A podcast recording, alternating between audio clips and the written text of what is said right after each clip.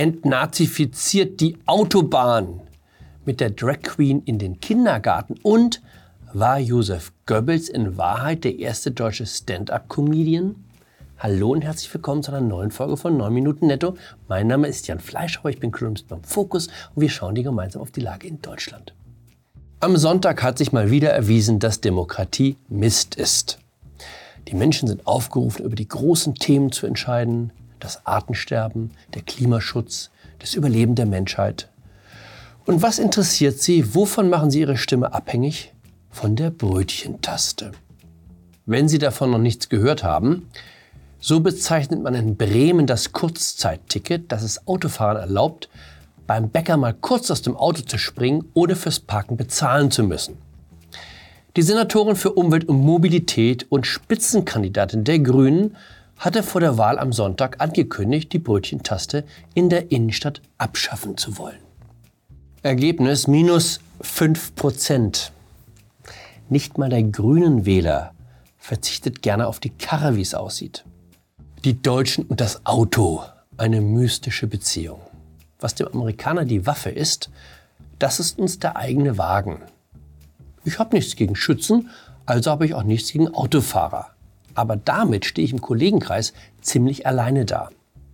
Ständig werden Pläne ersonnen, wie man die Leute dazu bringen kann, das Auto stehen zu lassen oder besser noch, es ganz abzuschaffen.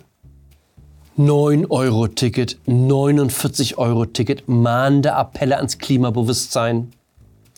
Und die Zahl der zugelassenen Autos steigt und steigt. Ich bin jetzt beim Drittwagen angelangt.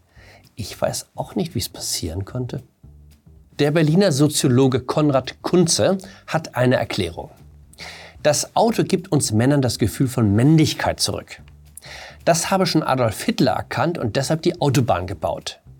Hitler machte vor allem Männern mit der Autobahn ein emotionales Angebot, sich wieder stark und mächtig zu fühlen. Das ist das ultimative Argument dem kann auch ich mich nicht verschließen. Der erfolgreiche Kampf gegen rechts beginnt beim Auto. Wenn Sie jetzt denken, die Autobahn ist doch schon entnazifiziert, rechts überholen ist doch bereits verboten, das reicht nicht, runter vom Gas. Die Reichsautobahn und das Rasen gehörten zusammen. Es war eine Entscheidung der Nazis, die Autobahn ohne Geschwindigkeitsbegrenzung freizugeben. Also, Tempolimit 100, um den Adolf in uns in Schach zu halten und dann langsam runter auf Tempo 30 zur vollständigen Entnazifizierung. Große Aufregung um dieses Werbeplakat, das Heidi Klum zusammen mit ihrer Tochter zeigt. Heidi Klum posiert mit Leni für eine Dessous-Marke, das lässt schaudern, heißt es im Spiegel. Eine Mutter, die sich mit ihrer Tochter auf diese Weise verkauft, erinnert an archaische Zeiten. Selbst die ehrwürdige FAZ kommt nicht umhin, mahnend den Finger zu heben. Ist eigenartig. Die Leute können die seltsamsten Dinge tragen. Auch barbusig ist inzwischen total okay. Aber kaum zeigt sich jemand in Unterwäsche im Straßenbild, ist der Teufel los. Nicht wenige verwirrend, die Kritik wird vor allem von Leuten vorgebracht, denen es ansonsten gar nicht freizügig genug zugehen kann. Das ist ein Plakat, mit dem der Verein für aktive Vielfalt in Berlin um Erzieher wirbt. Der Verein wird gefördert vom Berliner Senat, der EU und dem Bundesfamilienministerium. Da würde ich sagen, da sind doch Heidi und Leni dezent dagegen. Für Aufsehen hat auch die Ankündigung dieser Lesung vor Kindern in München gesorgt. Im Juni sollen in der Stadtbücherei unter anderem diese beiden Drag Queens auftreten. Die CSU fordert ein Verbot der Veranstaltung. Der bayerische Wirtschaftsminister Hubert Aiwanger hat das Jugendamt eingeschaltet. Alles völlig harmlos, heißt es von linker Seite. Es gehe nicht um Sex, sondern um Vielfalt, Rollenwechsel und wie Verkleidung dabei hilft. Alles Themen, die Kinder ab vier Jahren beschäftigen würden. Ob nun jemand, dessen Künstlername Eric Big Clit nicht gerade so klingt, als habe das gar nichts mit Sex zu tun und der Richtige ist, um mit Vierjährigen über den Rollenwechsel zu sprechen? I don't know. Der eigentliche Skandal bei Heidi Klum ist dieser Bauch. Die Frau ist 49 Jahre alt. Jedes Bild ein Vorwurf. Du könntest auch so aussehen, wenn du dich mal ein bisschen zusammenreißen würdest. Deswegen wird sie so gehasst. Gerade von Frauen. Ich mochte immer Leute, die sich nicht um die Meinung anderer scheren, beziehungsweise diese zum Anlass nehmen, darüber nachzudenken, ob man die Dinge nicht auch ganz anders sehen könnte. Das Dagegensein hat allerdings seine Tücken. Wenn man aus Prinzip immer die andere Seite vertritt, läuft man Gefahr, an einer Biegung herauszukommen, an der man nie herauskommen wollte. Ich will Ihnen ein Beispiel nennen, das mich sehr beschäftigt hat.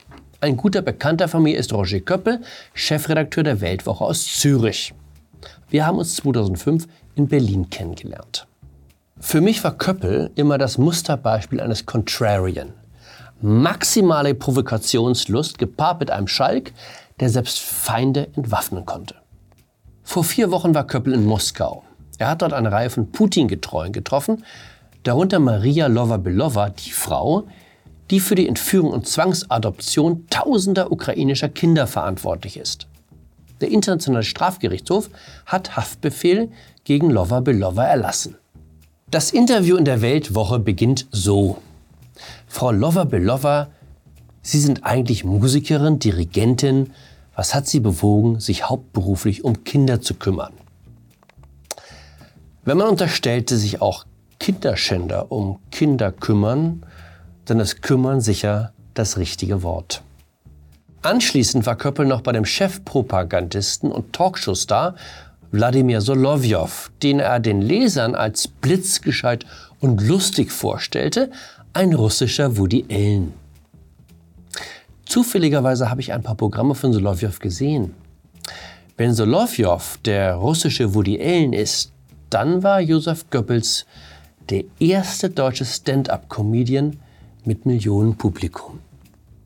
Wollt ihr den totalen Krieg, eine herrliche Persiflage auf den Fanatismus der Zeit, sowie Solovjows Ausfälle gegen unwertes Leben ganz sicher die russische Propaganda demaskieren sollen.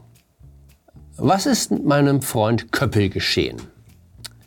So wie er es sieht, hassen die Linken Putin, weil er für alles steht, was sie verachten. Familie, Religion, Männlichkeit, Machtpolitik. Hinzu kommt, dass seit Beginn des Krieges bei keiner Partei die Unterstützung für die Ukraine so ausgeprägt ist wie bei den Grünen.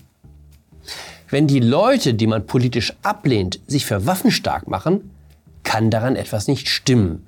Also ist Köppel dagegen. Das ist die Logik dahinter. Ich glaube, es zahlt sich aus, einen Standpunkt zu haben, und den auch dann beizubehalten, wenn es Überwindung kostet. Aus Prinzip dagegen zu sein, führt erst in den Zynismus und dann in den moralischen Bankrott. Ganz ähnlich verhält es sich übrigens mit der Angst vor dem Beifall von der falschen Seite. Wer seine Haltung davon abhängig macht, wer einem zustimmt, ist genauso unfrei wie derjenige, der immer die Gegenposition einnehmen muss. Wer jetzt denkt, Köppel und ich würden nicht mehr miteinander reden, Demnächst stehen wir zusammen auf der Bühne in Zürich. Battle of the Worlds. Mal sehen, wer da lebend rauskommt. In dem Sinne, bleiben Sie moralisch gefestigt, bleiben Sie gut motorisiert, bleiben Sie mir gewogen. Ihr Jan Fleischhauer.